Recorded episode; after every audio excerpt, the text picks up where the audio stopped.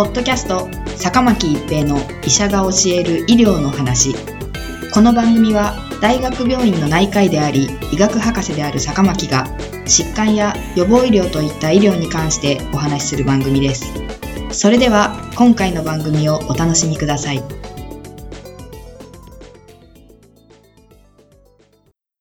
皆さんこんにちは、坂巻一平です。ポッドキャスト、坂巻一平の医者が教える医療の話。今回は新型コロナウイルス気感染者のワクチン接種です。日本でも新型コロナウイルスに対するワクチン接種が進んでいますが、患者さんから聞かれるのは、感染して抗体ができているはずだが、ワクチン接種はした方が良いかという質問です。米国の研究チームは海兵隊に入隊する予定の18から20歳の若者に SARS コロナウイルス2抗体検査を行い、その後6週間追跡して抗体陽性者の再感染リスクを評価しました。新型コロナウイルス SARS コロナウイルス2に感染すると、多くの場合抗体陽性となり、しばらくはその状態が維持されるとされていますが、抗体酸性の反応レベルと持続期間には個人差があります。いくつかの研究が感染歴がある人や抗体陽性が確認された人にも再感染が起こることを示しています。若い成人は SARS コロナウイルス2に感染しても無症状であることが多いと言われています。研究者らは若い成人の再感染リスクを明らかにすることが国民に対するワクチン接種方針の決定において重要だと考え、すでに感染歴があり、抗体陽性となった18から20歳の健康な人々の再感染リスクについて検討することにしました。この研究は前向きコホート研究として、米海兵隊に入隊予定の若者18から20歳を対象にしています。海兵隊では新兵からの感染を防ぐために、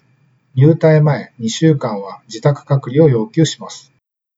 その後、若者たちは身体的距離を維持しつつ、マスクを着用した状態でホテルなどに移動し、その時点からさらに2週間、監視下で厳格に隔離されます。隔離終了時点で PCR 検査で陰性が確認されれば、海兵隊の施設に移って基礎訓練を受けることになっています。つまり2週間プラス2週間の隔離後、PCR 陰性が確認できなければ訓練が受けられないことになります。研究者らは隔離施設入所時点で採血し、SARS コロナウイルス2に対する抗体の有無をチェックします。そして隔離期間の0週時点、1週目、2週目に PCR 検査を行って感染の有無を調べています。この2週間のうちに PCR 検査で陽性となった人は分析から除外しました。隔離期間中の3回の PCR がすべて陰性で、ベースラインの抗体検査で陰性または陽性と判定されていた若者が、訓練施設に移動して基礎訓練を受けました。それらの若者をそこから6週間追跡し、血清抗体陽性者と陰性者の両方に、2週後、4週後、6週後に PCR 検査を実施して、感染の有無を調べることにしました。2020年5月11日から2020年11月2日までに3076人、92%が男性が隔離解除から6週間前向きに追跡されました。監視下での隔離に入る前のベースラインの時点で3076人のうちの225人、7%が血清抗体陽性で、残りの2851人、93%は血清抗体陰性でした。血清抗体陽性だった225人のうち、36人が追跡中の離脱などの理由により分析対象から除外され、残った189人について分析されています。分析対象となった189人の血清抗体陽性者のうち、19人10%が6週間の間に1回以上 PCR 検査で陽性となりました。血清陰性の2247人では、1079人48%が PCR で陽性となっていました。血清抗体陽性者を対象として、ベースラインの SARS コロナウイルス2に対する抗体価と再感染リスクの関係を調べたところ、抗体値が低いことと、その後の PCR 陽性と強力に関係していました。また、血清抗体陽性者で PCR で陽性になった人とならなかった人のベースラインの中和抗体の活性を調べたところ、中和活性が検出された人の割合は、再感染しなかった人では83%でしたが、再感染者では32%でした。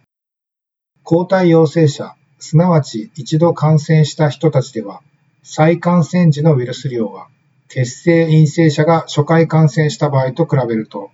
おおよそ10分の1でした。症候性の感染、すなわち症状は、